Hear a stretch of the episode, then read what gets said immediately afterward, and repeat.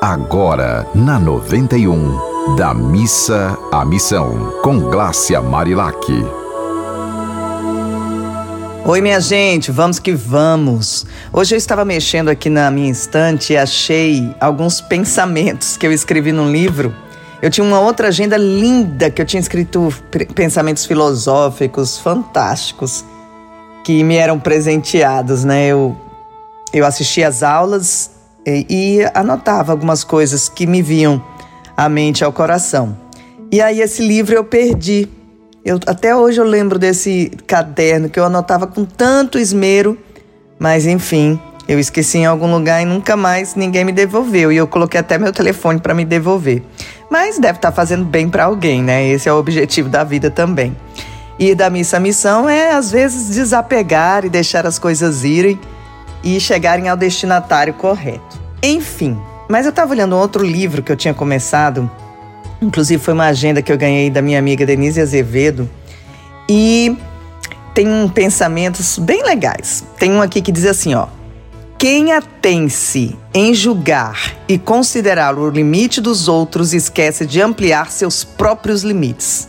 Gostei tanto disso que eu escrevi. Vou repetir. Quem se atém em julgar e considerar o limite dos outros, esquece de ampliar seus próprios limites. Gente, ir da missa à missão é ampliar nossos próprios limites. É tirar o dedo apontado para o outro e olhar os outros quatro que tá, estão apontados para a gente que a gente precisa observar. Então, quem se atém em julgar e considerar o limite dos outros esquece de ampliar seus próprios limites. Como é que você está? nesse sentido. Você se percebe julgando os outros muito durante o dia? Ontem uma amiga me perguntou: o que você acha de tal pessoa? Aí eu respondi assim: olha, faz 10 anos que eu não vejo tal pessoa. Em 10 anos as pessoas mudam. Eu não tenho condições de fazer nenhuma observação sobre ela. Porque eu a conhecia 10 anos atrás, com, eu convivia com ela 10 anos atrás. Mas 10 anos à frente eu julgar pelo que ela era 10 anos atrás, isso é muito injusto. Julgar já é injusto. E num parâmetro assim diferente, aí é que complica mesmo, né? Você consegue compreender o que é isso? Tem muita gente que tem um amigo de infância do qual não gostava e quando olha para esse amigo ainda atualiza as coisas do passado. Minha gente, as coisas mudam, as pessoas mudam. A gente está num planeta escola, num planeta em que a gente pode evoluir, a gente tem essa chance diária.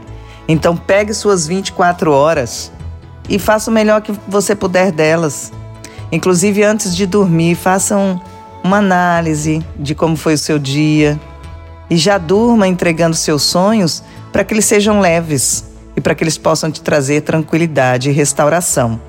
Aí tem uma outra eu escrevi outra mensagem aqui que eu também queria compartilhar com vocês, que diz assim: Para ser compreendido é preciso primeiro estar disposto a não sê-lo.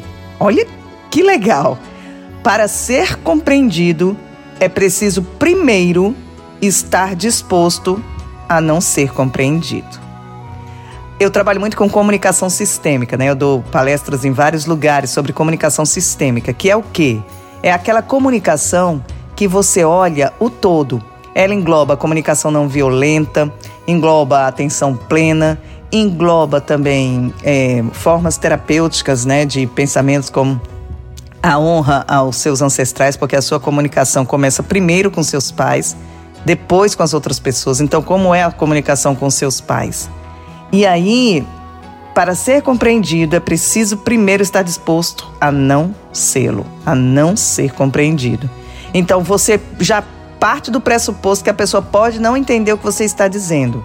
Então respira fundo e tenta explicar de uma forma em que você toque o coração dela.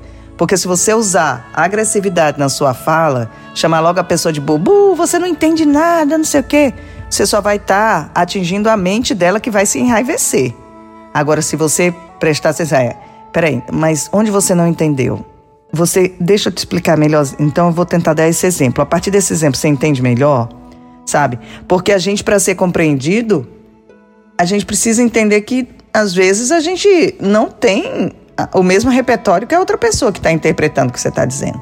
Então, vamos descer né, do salto, entender que a comunicação precisa de uma simplificação, precisa de a gente chegar a algo que gere comunhão para ir a gente ir da missa à missão. Um abraço bem grande para você, um dia bem feliz. Se quiser mandar uma mensagem para arroba Marilac ou para os contatos desta Rádio do Amor. Abraço. Você ouviu Da Missa à Missão, com Glácia Marilac.